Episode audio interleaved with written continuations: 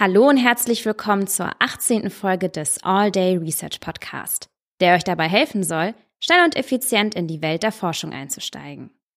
In der heutigen Folge begrüßen wir Dr. Florian Klingler. Zusammen mit unserem Moderator Marvin Beckmann sprechen sie über das Thema Kommunikation zwischen Fahrzeugen.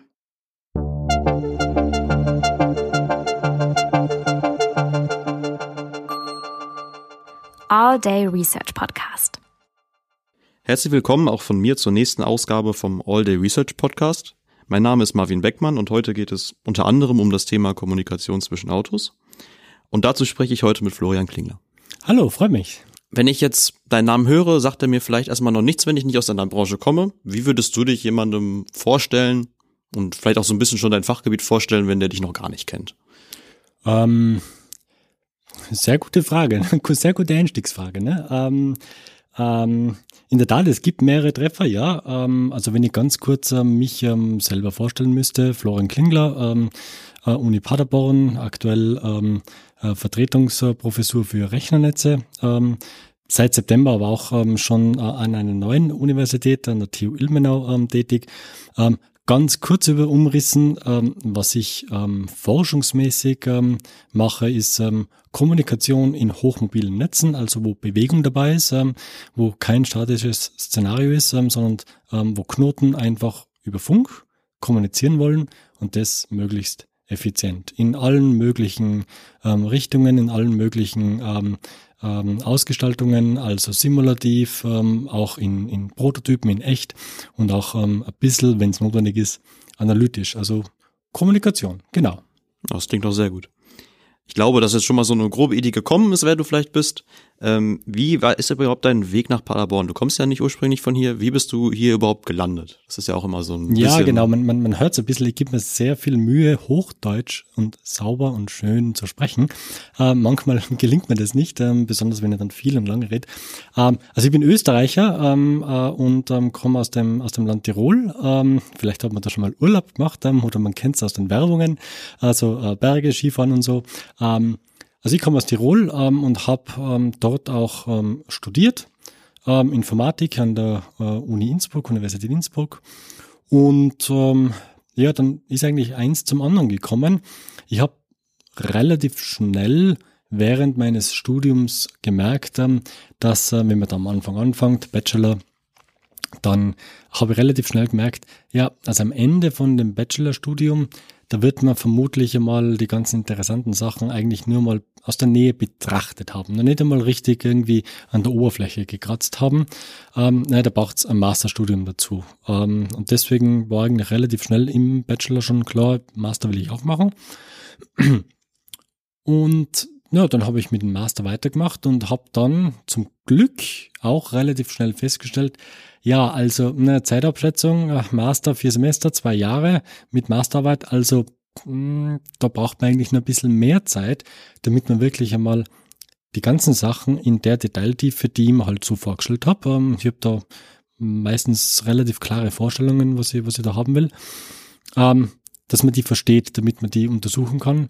Ähm, und dann habe ich auch relativ früh im Masterstudium schon ja, den Wunsch geäußert, äh, beziehungsweise ähm, die, die feste Vorstellung davon gehabt, ja, Promotion will ich auch machen.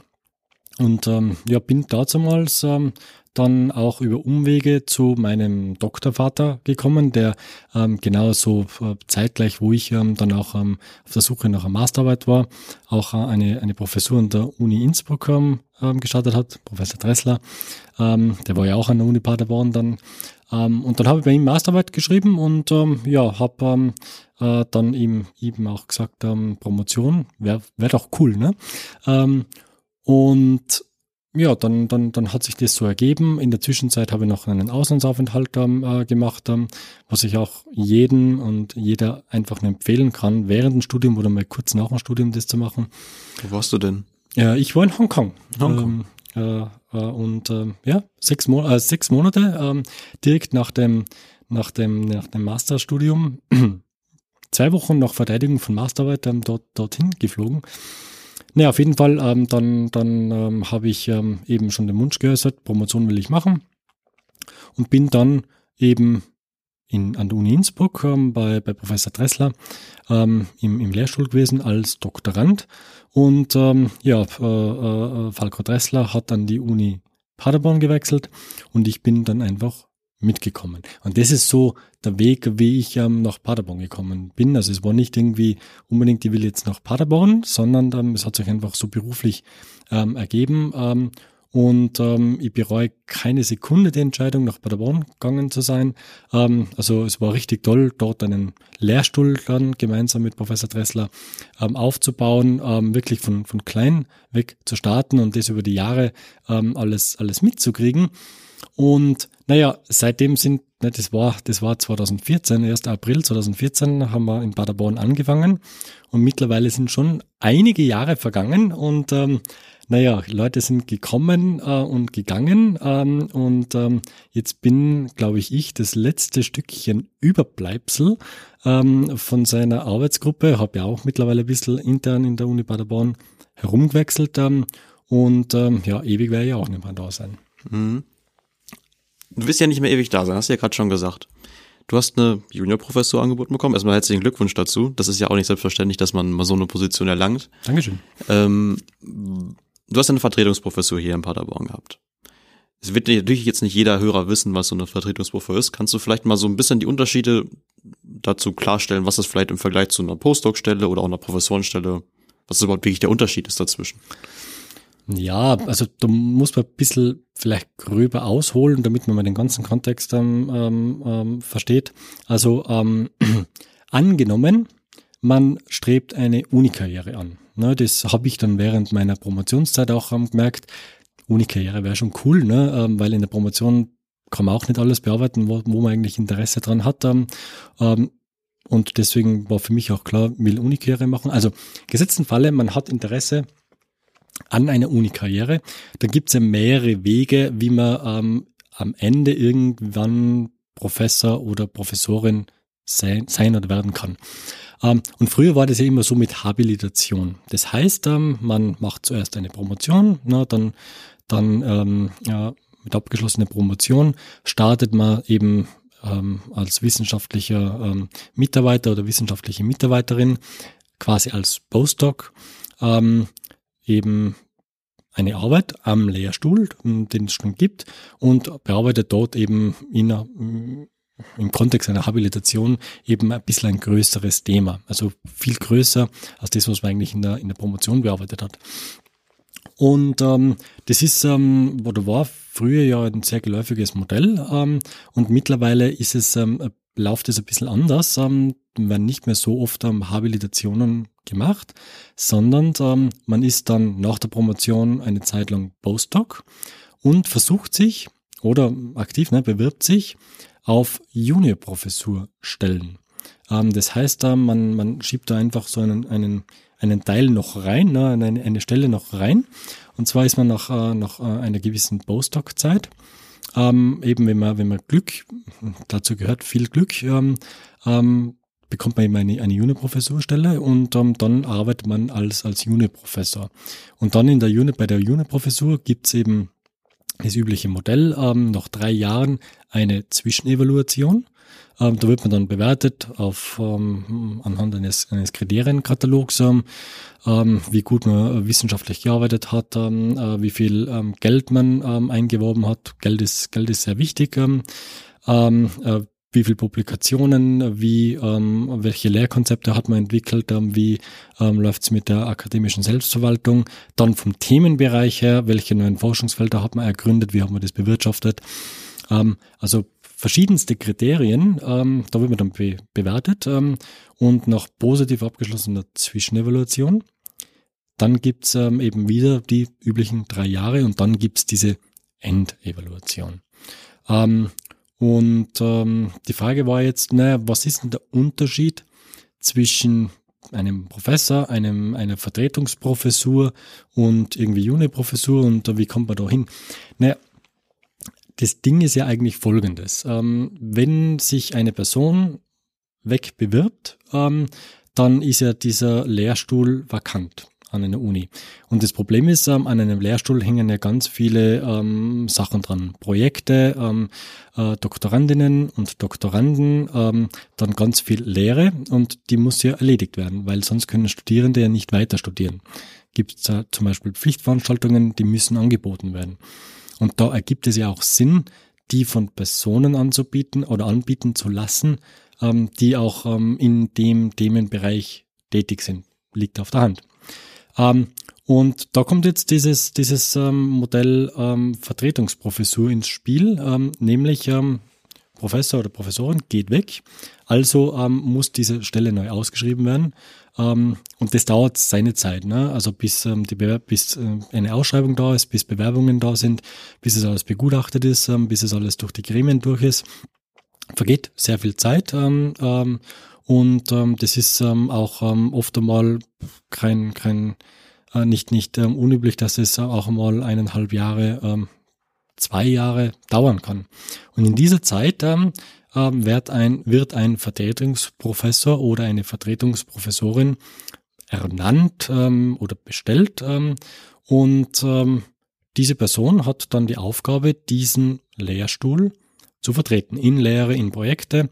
Also ähm, bin jetzt nicht in den ganzen Details drinnen, wie es in den Regeln alles drinnen steht, ähm, aber ich kann, ich kann, ich kann berichten eben, was ich, was ich mache. Ne? Im Grunde eigentlich das, ähm, was ein, eine Professorin, ein Professor ähm, eigentlich so macht. Ne? Also im, im Grunde mit, mit, mit ähm, den ganzen Aufgaben äh, den Lehrstuhl, Lehrstuhl äh, oder das Fachgebiet eben weiterleiten. Das heißt ähm, entsprechend auch ähm, Lehr Lehrdeputat, also Vorlesungen ähm, halten, ähm, und ähm, teilweise ist es auch ein bisschen tricky, weil man hat ja natürlich auch nicht mehr die ganzen Personen. Ne? Die Personen, ähm, die gehen eventuell ähm, weg, beziehungsweise nimmt äh, die Professorin, der Professor mit an den neuen Lehrstuhl.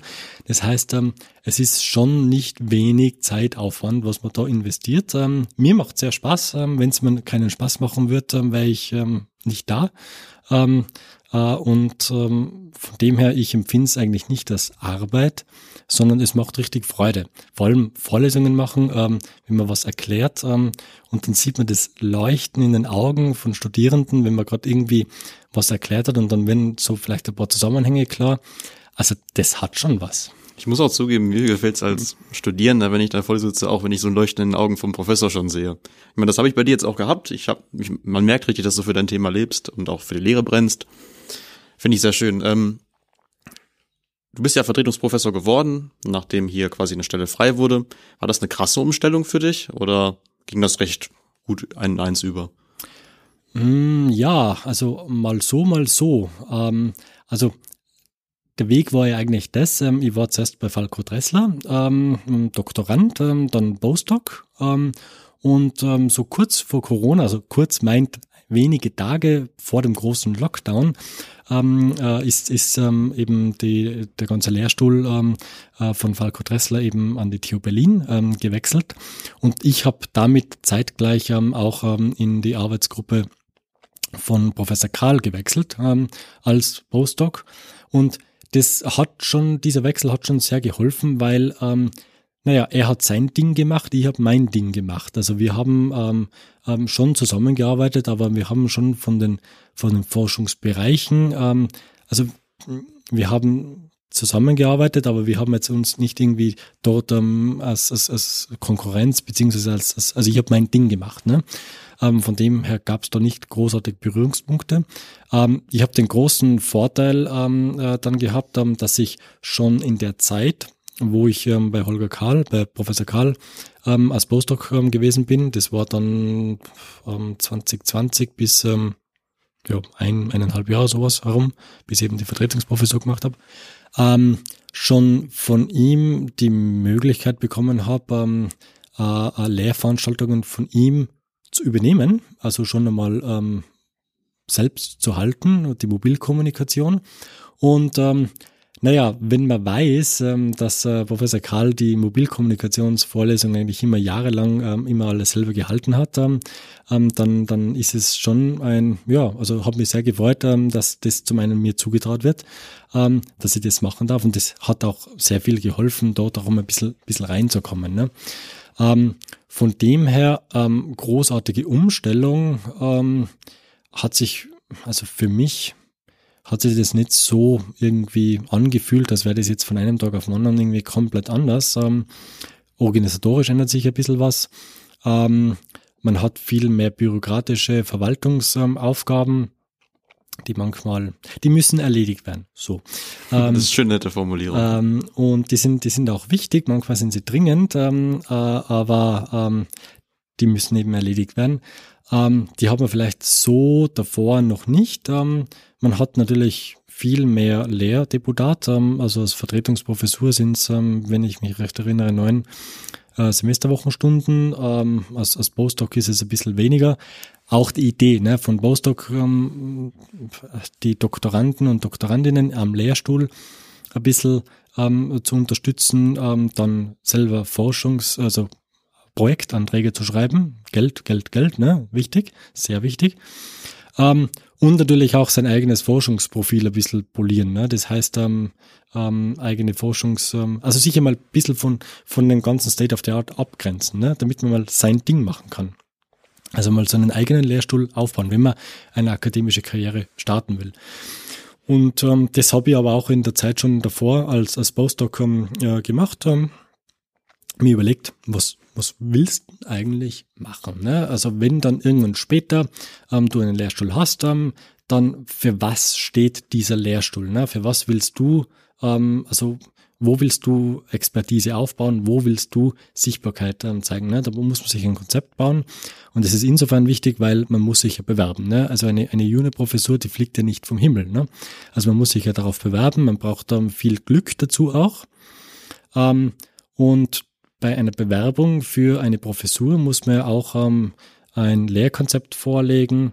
Man muss äh, ein, ein Research-Konzept vorlegen. Halt werden wir vielleicht ein bisschen über, über Forschung sprechen. Ähm, man muss auch ähm, entsprechend ähm, darlegen, was man dann für die Zukunft alles geplant hat.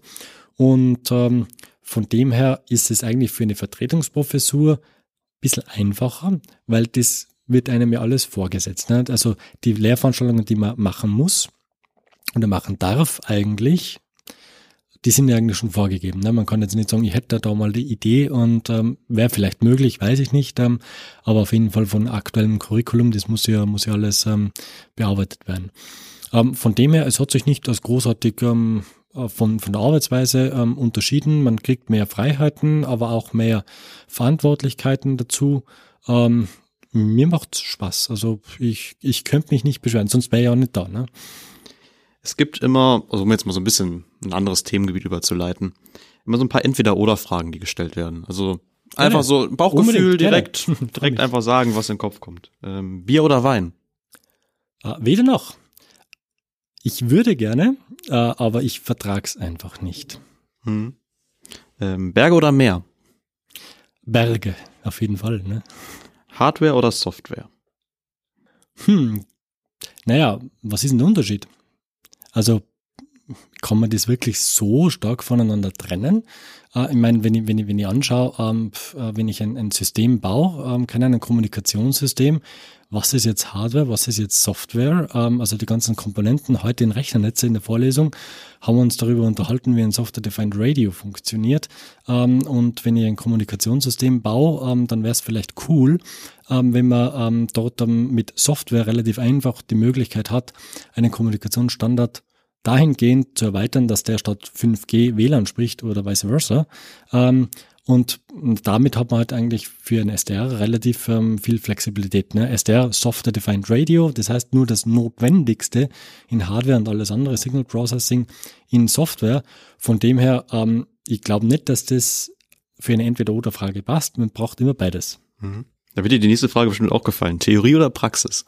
Also ich mag Praxis sehr gerne. Theorie ähm, gehört dazu, ist auch wichtig, aber immer unter der Prämisse, dass wenn ich was untersuche, dass es die reale Welt schon richtig ähm, ähm, ähm, abbildet. Ähm, ein Beispiel, ähm, Funkkommunikation. Ähm, man kennt es von WLAN, äh, manchmal geht WLAN besser, manchmal geht WLAN ähm, schlechter. Ähm, das runtergebrochen, wie weit kann ich kommunizieren, also Distanz, wie viel Meter. Naja, da kann ich keine fixe Distanz angeben. Das hängt von vielen Faktoren ab, also Abschattungen, wie viel Interferenz, wie viele Leute kommunizieren äh, noch oder ähm, wie schauen meine Antennen aus und so weiter. Und wenn man sich dann irgendwie Forschungsarbeiten anschaut, ähm, die sagen, naja, unser Kommunikationssystem, das wir in dieser Forschungsarbeit verwenden, das kann 300 Meter kommunizieren, Unit-Disk-Modell, keinen Zentimeter weiter. Ähm, und innerhalb von diesen 300 Metern kommen alle Pakete, alle Nachrichten an. Tut mir leid, ne, aber das ist irgendwie fernab der Realität. Ähm, und leider liest man sowas in aktuellen Forschungsarbeiten immer wieder. Und das war vielleicht State of the Art vor zig, zig Jahren, wo man einfach noch nicht die Modelle so verwendet hat oder gehabt hat. Heutzutage das Rechenleistung ist da, ähm, von dem her ähm, no mercy, ne? Also das sehe ich nicht ein äh, und deswegen gehört Theorie und Praxis auch immer dazu. Mit richtigen Annahme und, und Überlegung, wie die reale Welt funktioniert. Daten in der Cloud oder auf der eigenen Festplatte? Sehr gute Frage. Ähm, also, das kann man beantworten mit mein Wunsch und die Realität. Also, äh, wie, wie man es dann selbst macht. Also, ich glaube, ähm, ideal wäre, alles auf der eigenen Festplatte zu haben. Nur ähm, das Problem ist, ich will auf die Daten zugreifen.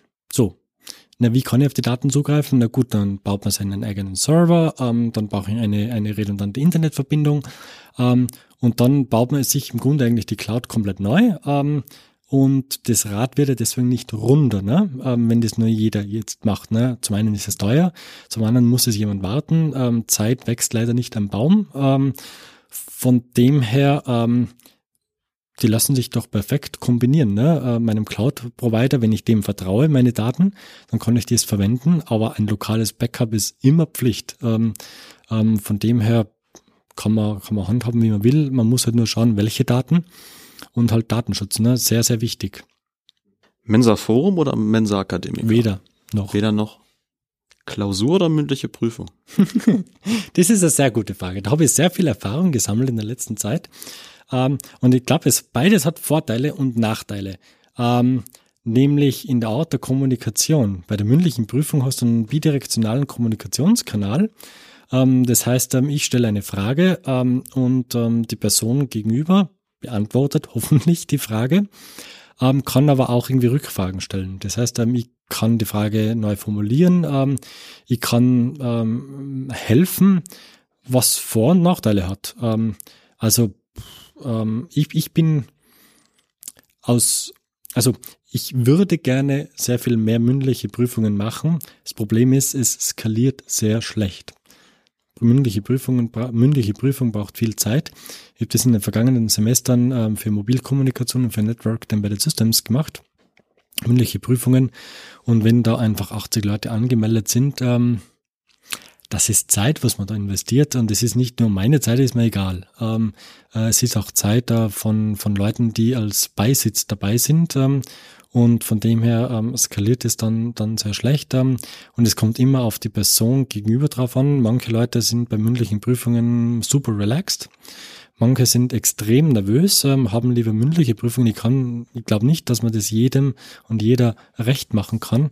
Ähm, ich als Student hat man eigentlich immer mündliche Prüfungen gewünscht, weil ja, da kann man das gut erklären ähm, und wenn es Missverständnisse gibt, dann kann man die relativ schnell ähm, aus dem Weg räumen. Ähm, aber es ist jetzt nur meine meine private Ding, ähm, wie man das so vorstellt. Ähm, an der Uni Innsbruck, wo ich studiert habe, ähm, da hat es ganz viele Klausuren gegeben und im Master dann hin und wieder mal mündliche Prüfungen. Und ähm, ich habe das eigentlich immer, also die mündlichen Prüfungen sehr entspannt ähm, ähm, ähm, wahrgenommen. Also das war einfach nur so wie, wie in so ein Gespräch auf, auf Augen, Augenhöhe, einfach als eine Diskussion über, keine Ahnung, von Kommunikation oder was auch immer. Aber ist jeder Typ ähm, unterschiedlich. Hm.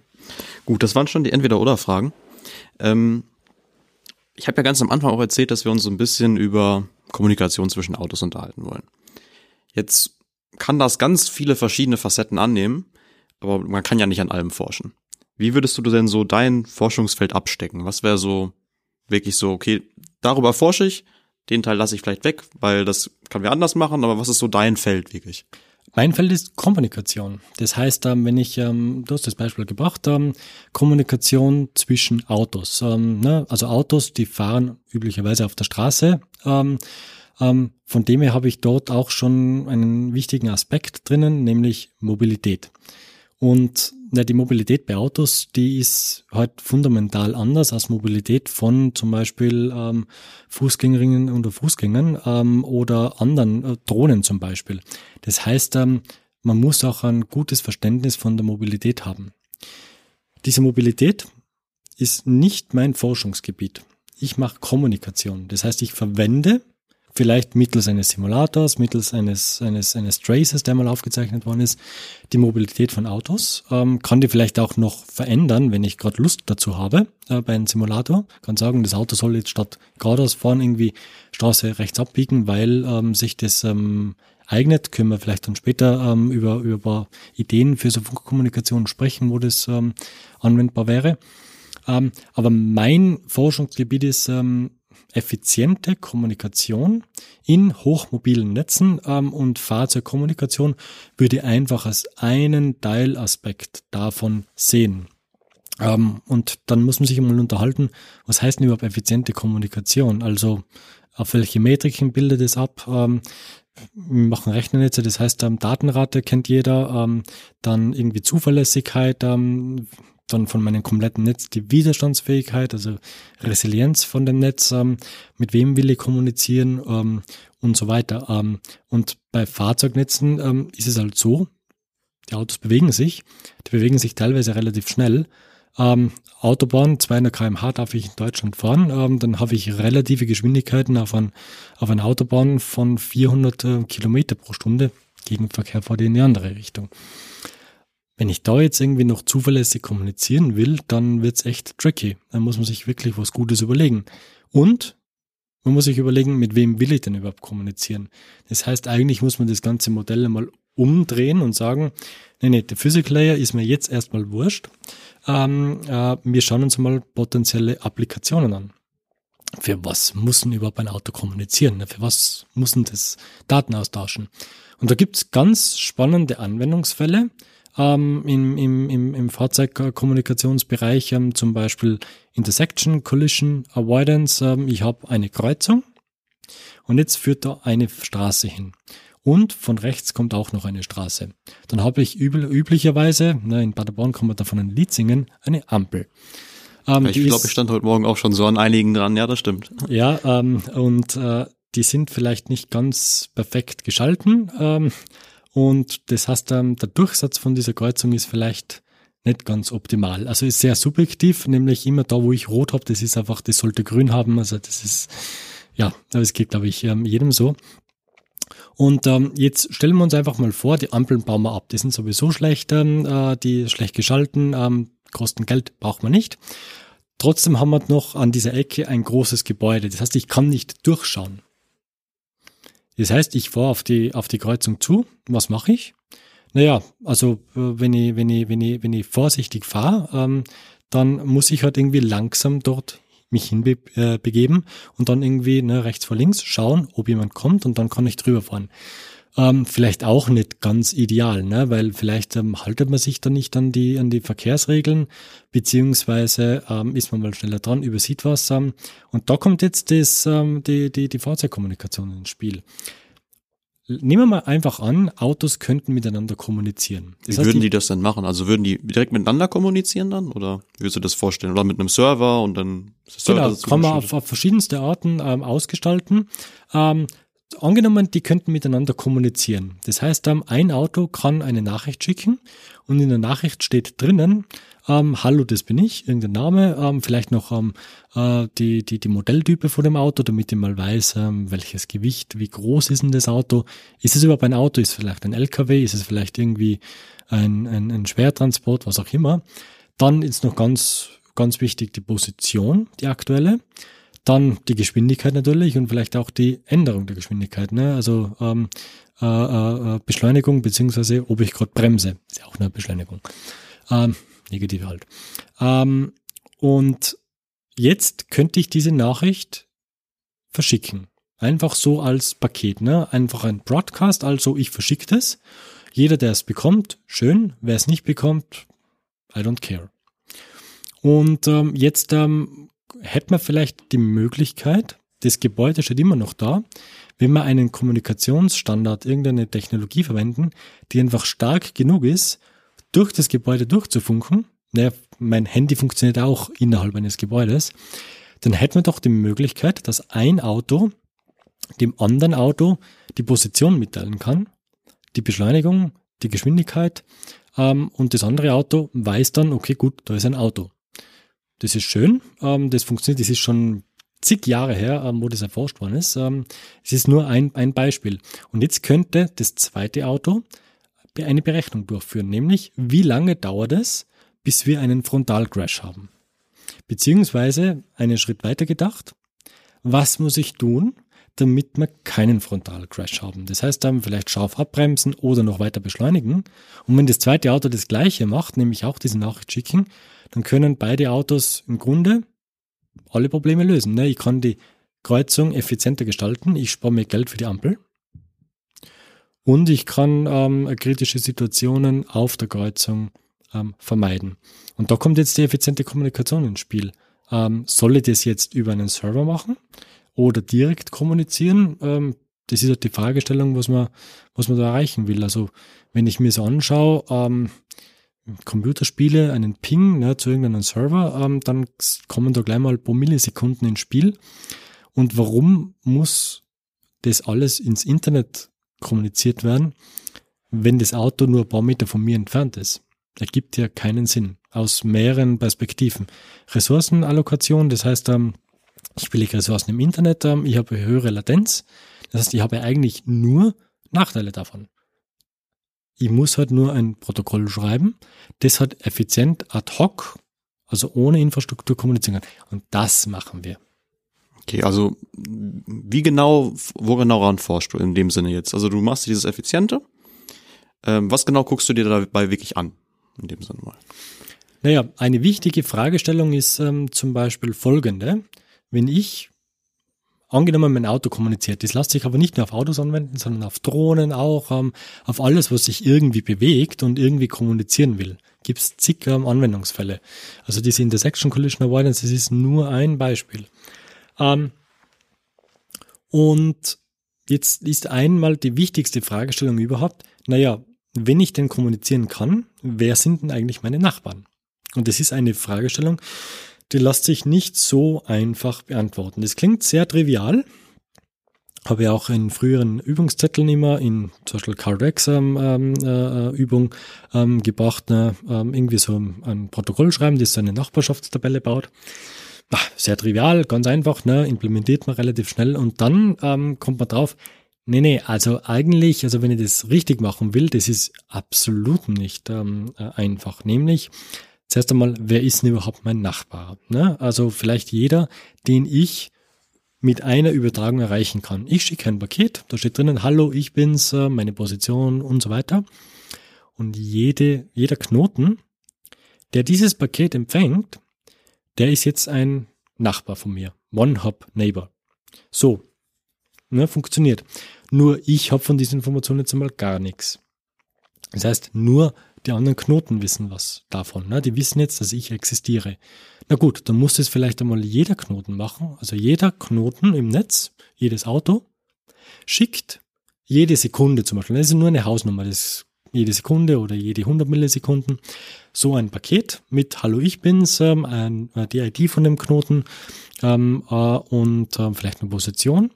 Das heißt, ähm, über die Zeit werden dann alle Autos lernen, welche Autos sie in der Umgebung haben. Und jetzt können wir mit dieser Information, dieser Nachbarschaftstabelle, dieser Neighbor Table, irgendwas anstellen. Zum Beispiel der Anwendungsfall, naja, wir kennen das von der Autobahn Rettungsgasse. Also vorne passiert irgendwas, also sollten alle Autos eine Rettungsgasse bilden müssen müssen eine Rettungsgasse bilden. Na, wie, wie funktioniert das jetzt? Naja gut, ähm, ein paar fangen vorne an, dann kaskadiert sich das durch. Ähm, manche halten sich einfach nicht daran, es dauert relativ lange ähm, und am Ende manchmal funktioniert es gar nicht. Also wäre es doch cooler, wenn ich von vorne eine Nachricht in eine bestimmte Richtung schicken könnte. Also eine Nachricht ähm, wirklich ähm, geografisch genau entlang zum Beispiel diesen, dieses Straßenabschnitts. Ähm, da gibt's noch irgendwie Informationen über, über Stauanfang, ähm, damit wenn ich auf der Autobahn vor um eine Kurve rum, dass ich keinen Auffahrunfall habe. Ähm, gibt's verschiedenste Anwendungsfälle. Ich will auf jeden Fall eine Nachricht in eine bestimmte Region verschicken. Na gut, und jetzt haben wir auf der einen Seite unsere Nachbarschaftstabelle. Also eine Liste von unseren direkten Nachbarn, die uns eine Nachricht geschickt haben. Und, naja, ich will Informationen in eine bestimmte Richtung schicken. Jetzt ist die Fragestellung, na gut, welchen von diesen Nachbarn wähle ich aus und bitte ich, dass dieser Nachbar mir dieses Paket weiterleitet. Und es ist nicht so trivial, weil, und jetzt wird's ganz böse, es heißt ja nur, dass ich von dem Nachbarn Datenpakete erhalten habe. Dass der Nachbar mich überhaupt hört, steht auf einem ganz anderen Blatt Papier. Das wissen man, wir nicht. Ja, wie kann man das denn dann vielleicht irgendwie lösen? Das habe ich ähm, als Teil von meiner, von meiner Dissertation gemacht, ähm, nämlich ähm, man muss das System Nachbarschaftstabelle, also diese One-Hub-Neighbors, um eine Ebene erweitern. Ich brauche Two-Hub-Neighbors. Also, ich brauche Informationen, welche Nachbarn meine Nachbarn haben. Also, ich muss wissen, Nachbar X hat welche anderen Nachbarn. Ähm, und das könnte man jetzt ganz naiv implementieren. Ja, wir haben gerade gesagt, jedes Auto schickt periodisch ähm, jede Sekunde, jede 100 Millisekunden ein Paket, da steht drinnen meine Position, meine Beschleunigung, meine Autofahrt, was auch immer da drinnen steht. Und jetzt kann ich einfach ähm, das erweitern, ganz naiv, trivial und sagen, na gut, ich gebe jetzt einfach eine Liste von Identifiern rein von den, eben die Nachbarn von genau diesem Auto. Also in meinem Fall, ich schicke alle meine One-Hub-Neighbors mit. Und jetzt können wir eine kleine Rechnung machen. Ähm, eine MAC-Adresse, ne, das ist ähm, in Netzwerkkommunikation eine hoffentlich eindeutige ähm, Adresse im Netzwerk, ähm, ähm die braucht 6 Byte. Wenn wir jetzt irgendwie annehmen, wir haben 100 Autos in unserer Umgebung. Also ich, ich habe, korrekterweise 101 Autos, ich habe 100 Nachbarn. Und die schicken jede Sekunde mir ein Paket. Das heißt, ich muss dann das Paket, was ich verschicke, meine Statusinformationen, ein paar Byte, die können wir jetzt mal weggeben, das, die fallen nicht ins Gewicht, ähm, aber auch eine Liste von meinen One-Hub-Neighbors dazugeben. Das heißt, ich muss dann bei jedem Paket noch 100 MAC-Adressen mitschicken. Eine MAC-Adresse haben wir gesagt, 6 Byte. Also muss ich 600 Byte für jedes Paket noch mitschicken. Ja, das klingt jetzt einmal nicht viel, ne? 600 Byte jede Sekunde. Ähm, der Trick dabei ist, auch die anderen Autos müssen das machen, weil sonst habe ja ich wieder nichts davon. Ne? Ähm, und ähm, jetzt habe ich meine 101 Autos, die jede Sekunde 100 ähm, Byte ähm, 600 äh, Byte, Verzeihung, 600 Byte äh, große Pakete verschicken, äh, man merkt, da kommt eine größere Zahl raus. Ah, ne? skaliert, das skaliert recht schnell. Ähm, ja. Und ähm, 100 Autos ist nicht viel. Ne? Ähm, vor allem, wenn ich irgendwie robust kommunizieren will, dann will ich schon relativ ähm, große Distanzen ähm, äh, erreichen. Deswegen ähm, alle Autos, die sich den Funkkanal teilen, man kennt es von WLAN, ne? ähm, irgendwie ähm, in einem Raum, ganz viele Leute sind drinnen, ähm, streamen gerade irgendwas äh, oder schauen sich was mit Netflix an. WLAN geht langsam, ne, weil es einfach überlastet ist. Alle teilen sich diese Ressource. Deswegen ist eigentlich dieser naive Ansatz, der eigentlich funktioniert für kleine Anzahl von Knoten, eigentlich das Schlimmste, was man dem Netzwerk antun kann, weil dann habe ich nur einmal diese Medieninformation und die überlasse den Kanal schon. Ich habe meine eigentliche wichtige Information, Achtung, da ähm, äh, fängt äh, jetzt gerade ähm, Stau oder da ist jetzt gerade Stauende, Achtung, nicht auffahren, ähm, beziehungsweise irgendwie andere wichtige Informationen, Rettungsgasse und so weiter, die habe ich noch nicht übertragen. Ähm, ich habe jetzt nur einmal ähm, diesen, diesen, diesen, diesen Grundpfeiler gelegt, damit ich die Information überhaupt habe, damit ich entscheiden kann, wo ich weiterleite. Ähm, und deswegen ähm, äh, habe ich das in meiner, in meiner, ähm, in meiner Promotion bearbeitet und ich bin da ein bisschen einen anderen Weg gegangen und habe gesagt, na gut, das Wichtigste, was ist, wir müssten mal von diesen, ähm, von dieser Liste von MAC-Adressen wegkommen. Zum einen ist es ein Datenschutzdesaster. Weil, naja, warum soll ich da jetzt irgendwie eine Liste von MAC-Adressen mitschicken, wenn ich doch eigentlich nur testen will, ob irgendwas in, einer, in, einem, in einem Set von Daten drinnen ist oder nicht.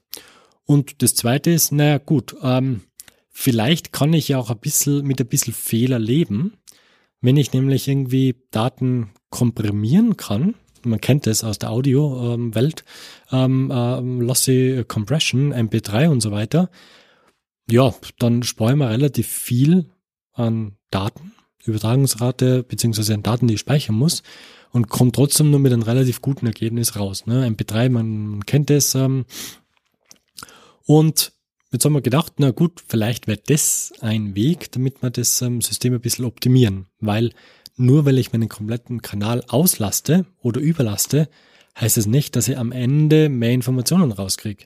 Je mehr Informationen ich reingib, desto weniger kriege ich dann raus, weil das Ding einfach überlastet ist. Ne? Man kann sich das mit Entropie und alles überlegen. Soweit gehen wir jetzt nicht rein. Ne? Man sieht ja auch im Podcast nicht, wenn ich irgendwas aufzeichnen sollte oder was auch immer. Ähm, auf jeden Fall, das ist der Weg gewesen, den ich dann ähm, genommen habe und gesagt habe, na gut, lass uns doch einmal einen Ausflug machen in die große Welt der Datenstrukturen. Nämlich, ähm, wie kann ich Daten irgendwie speichern, übertragen, effizient ähm, speichern. Und da gibt's ganz tolle Datenstrukturen, ähm, die, nennen, die nennen sich ähm, probabilistische Datenstrukturen. Ähm, ja, besteht aus zwei Wörtern, probabilistisch und Datenstruktur. Datenstruktur, na, damit kann ich halt irgendwie eine Struktur in Daten äh, herstellen. Und probabilistisch, na, da kommen Wahrscheinlichkeiten vor, ähm, einfach Datenstrukturen, die mit ein bisschen Wahrscheinlichkeit einfach lügen. Wenn ich aber damit leben kann, dann kann ich da sehr ähm, effizient sein. Ähm, und ich habe mich da entschieden für so eine Datenstruktur, nennt sich Bloom-Filter. Ähm, ist schon eine in die Jahre gekommene Datenstruktur, wird sehr oft verwendet. Ähm, Howard Bloom, ich glaube 1974 ähm, ähm, äh, ist die von ihm äh, entwickelt worden und die erlaubt es einfach so Membership-Tests zu machen. Also man stellt sich ganz einfach vor, ich habe einen Sack voll Daten und ich kann dann noch weitere Daten reingeben und die Datenstruktur erlaubt es mir einfach zu testen, ob ein bestimmtes Element drinnen ist. Ich muss aber schon wissen, welches Element ich teste. Und ansonsten kann ich von dieser Datenstruktur nicht viel Großartiges auslesen. Ich kann vielleicht Kardinalitätsabschätzungen machen, also mal Daumen mal B abschätzen, wie viele Elemente sind denn schon drinnen. Ähm, aber ich kann ganz viele coole Set-Operationen aus der Mathematik machen. Das heißt, ich kann mehrere von diesen Blumenfiltern vereinigen. Ich kann eine Intersection, also ähm, eine Überlapp äh, bestimmen. Ähm, ich äh, kann eben Kardinalität abschätzen und damit ähm, eigentlich ganz viele tolle Sachen für Nachbarschaftstabellen ähm, mir bauen.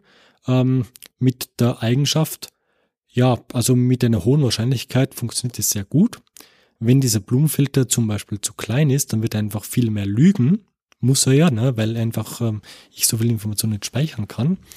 Ähm, aber ich damit ein Mittel habe, irgendwie einen, einen Drehregler, wo ich sagen kann, ich kann jetzt irgendwie Genauigkeit regeln mit irgendwie der Größe, mit, mit Kanalauslastung. Das heißt, am Ende wird es ein Trade-off sein mit wie viel Kanalauslastung, also wie viel Daten übertrage ich und wie genau ähm, äh, wird äh, oder wie ungenau wird äh, mein Resultat sein.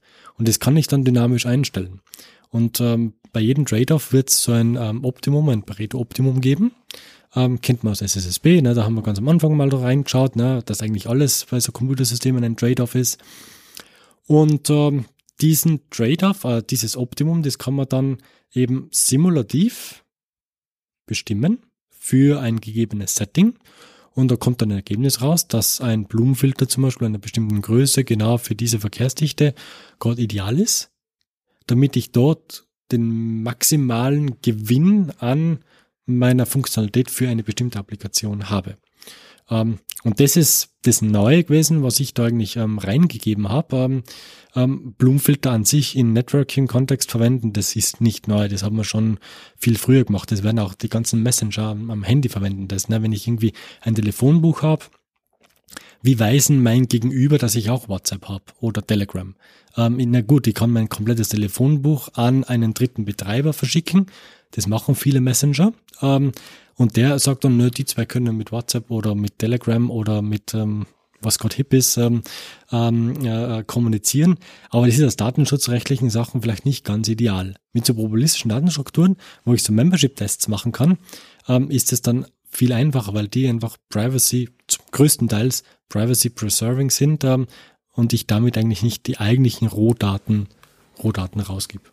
Jetzt hast du mir die perfekte Überleitung gegeben, weil wir haben auch Hörerfragen und einer der Hörerfragen war zum Beispiel auch, wie wird denn überhaupt Privacy in so einer Kommunikation zwischen Autos gewährleistet? Ich stelle mir das so vor, ich habe ein Auto, da steht ganz viele Daten jetzt an die Nachbarn, meine Nachbarautos und wie stelle ich sicher, dass da vielleicht nicht auch noch ähm, unnötige Sachen, also in Anführungszeichen unnötige Sachen für jetzt die Kommunikation mitgeschickt werden, aber vielleicht so weitere Daten wie, ähm, wo will ich selber mal hinfahren oder halt, was du auch schon angesprochen hast, die MAC-Adresse.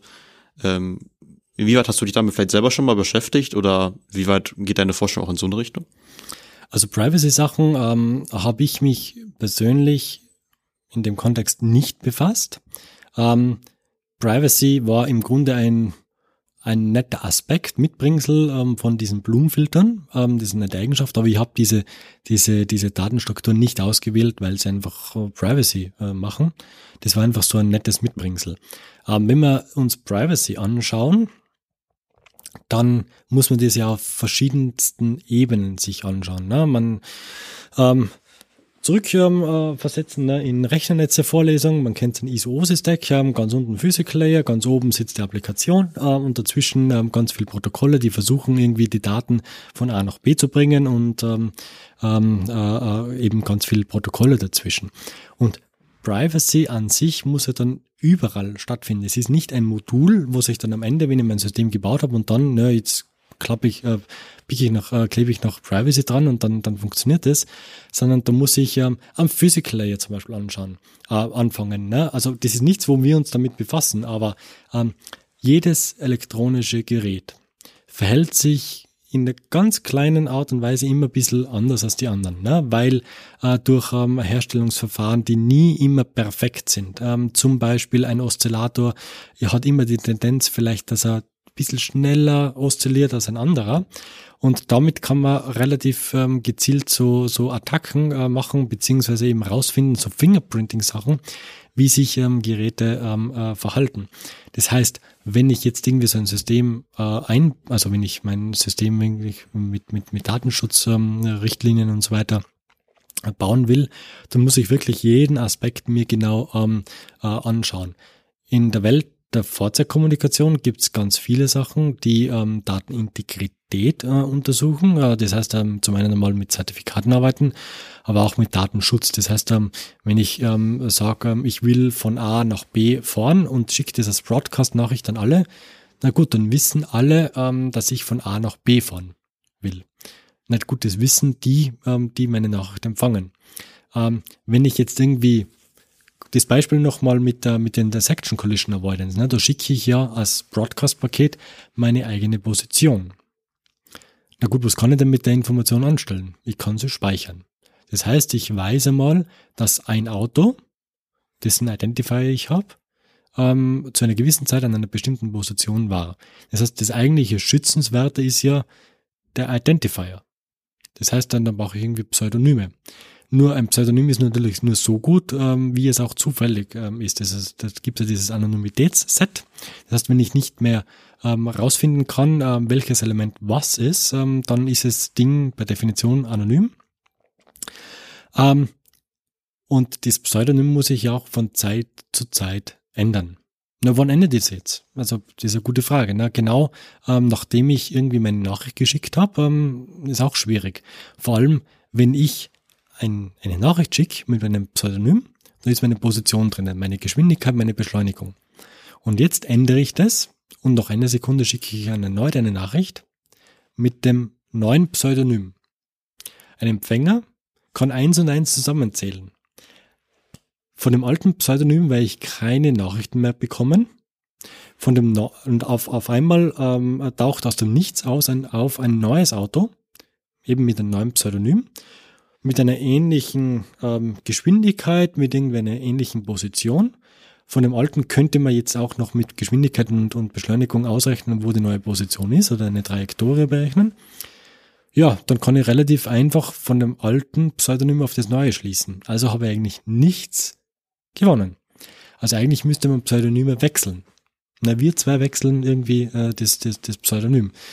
Da gibt's auch ähm, Methoden, äh, wo man das dann wieder widerlegt hat. Ähm, ähm, ich finde, dass es sehr wichtig ist, ähm, aber es reicht nicht einfach nur ein Pseudonym oder sowas zu verwenden, sondern man muss den kompletten, den kompletten ähm, Stack anschauen. Also wie, ähm, wie, wie funktioniert meine Hardware, damit die eben so Hardware-Fingerprinting-Sachen und die sind sehr schwer zum Verstecken, ne? weil es sind einfach Eigenheiten von einem System. Es gibt ja auch so Fingerprinting-Sachen, Operating System, System, Operating System Fingerprinting, ähm, wo ich einfach ähm, äh, relativ einfach feststellen kann, ob der jetzt ein FreeBSD laufen hat oder ein Microsoft ähm, Windows äh, was Gott welche Version oder ein, ein, ein GNU Linux System, ähm, basierend auf, wie sich der TCP/IP-Stack vom Timing her verhaltet.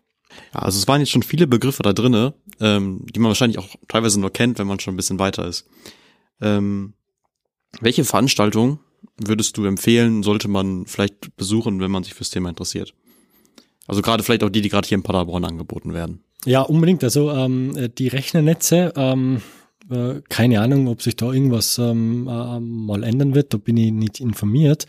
Ähm, aber ich finde eine, eine Rechnernetze, Grundlagenveranstaltung Rechnernetze, Bachelor, das sollte eine Pflichtveranstaltung sein. Weil wenn ich Informatik studiere, dann brauche ich einmal ein, ein, ein Grundwissen an, wie funktioniert mein Computer. Da haben wir KMS, beziehungsweise jetzt heißt es SSSB.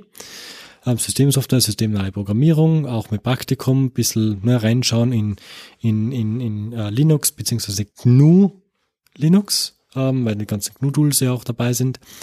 Ähm, und Pflichtveranstaltung und äh, deswegen meiner Meinung nach auch, ähm, dass eine Rechnernetze-Veranstaltung auch ähm, Pflicht ist und das würde ich ähm, jedem und jeder äh, ans Herz legen, sowas ähm, äh, zu besuchen.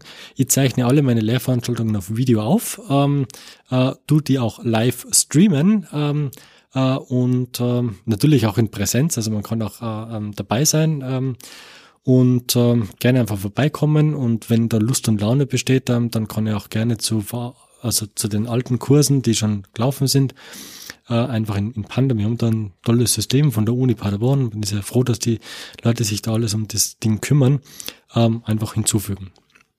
Das klingt ja schon mal sehr gut. Jetzt habe ich die beiden Veranstaltungen bei dir besucht. Also so Rechnernetze und ähm, ich habe SSP bei dir besucht.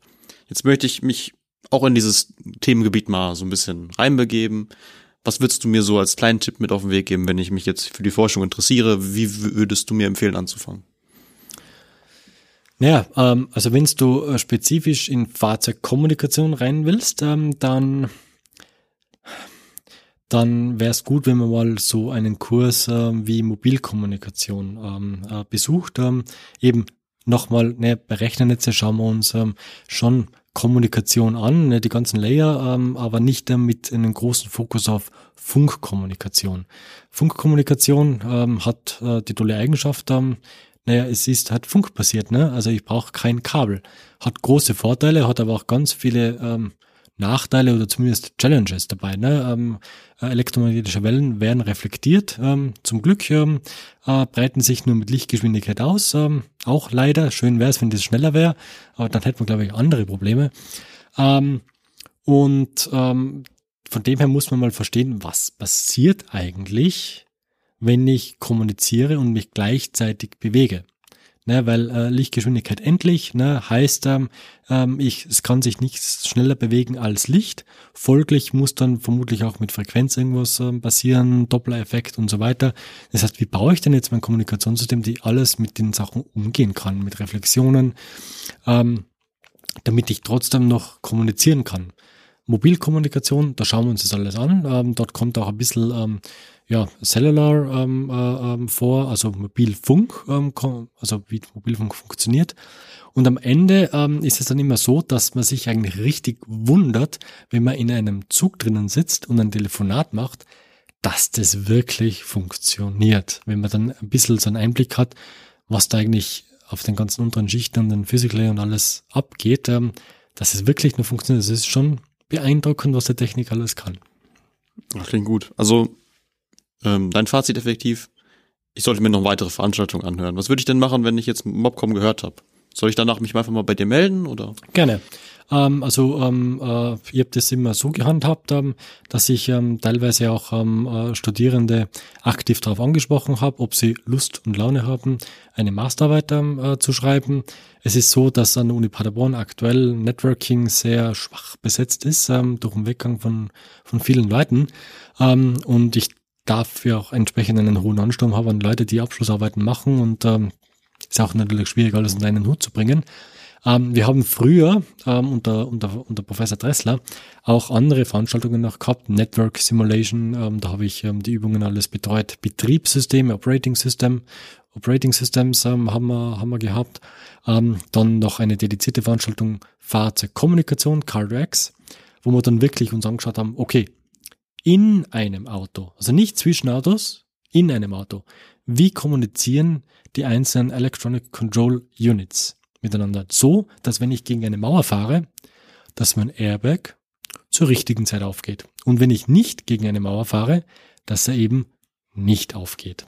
Also wie baue ich solche Bussysteme, damit ich ähm, robuste Kommunikation habe, damit ich vielleicht noch in ein kabelgebundenes Netzwerk garantieren kann, dass Nachrichten durchkommen. Ähm, das haben wir uns dort alles angeschaut. Das ist jetzt zeitlich nicht mehr möglich. Ähm, ähm, es gibt aber ganz viele Materialien, ähm, wo man sich da einarbeiten kann. Das heißt, ähm, wenn sich Leute bei mir melden, die ähm, Interesse haben, ähm, was zu lernen, da bin ich gerne bereit, ähm, auch Materialien zu geben, Erklärungen zu geben, Kontakte herzustellen. Äh, wenn Leute motiviert sind, sowas zu lernen, bin ich gerne bereit, alles zu machen. Kann man auch schon so als kleinen Aufruf verstehen. Genau. Wir sind jetzt eigentlich schon quasi durch. Was machst du jetzt, wenn du, wenn du jetzt hier weggehst? Was machst du, wenn du dich gleich wieder an deinen Arbeitsplatz setzt?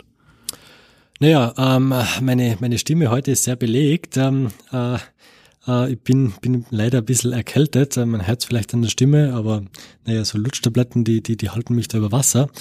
Ähm, es sind, sind ganz viele offene Sachen. Also ein, die Mailbox, äh, also mit dem Blick auf die Mailbox wird einem nie langweilig. Ähm, ähm, und ähm, naja, das Wichtigste ist ja auch immer, ähm, dass man auch ein bisschen für die Zukunft ähm, arbeitet. Das heißt, ähm, naja, wenn man Forschungssachen bearbeiten will, dann kann man als ähm, Vertretungsprof, als Juniorprof, als Prof am Ende dann vermutlich nicht jedes Paper alleine schreiben.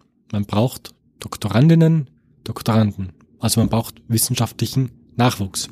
So, und dieser will gefunden werden.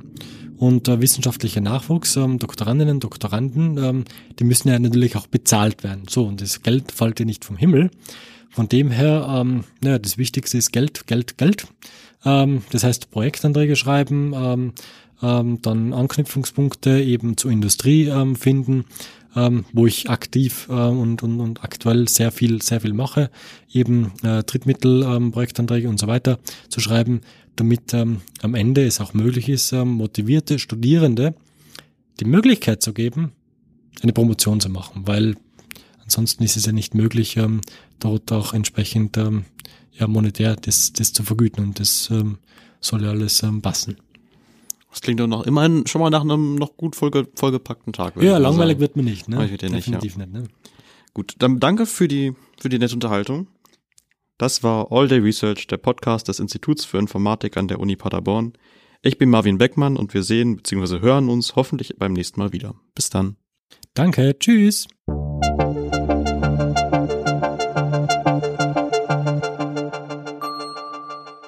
All Day Research Podcast.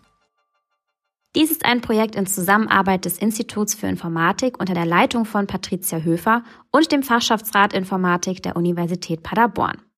Moderation und Redaktion Marvin Beckmann. Technik und Redaktion Alexander Göbel. Sprecherin Sarah Akopian.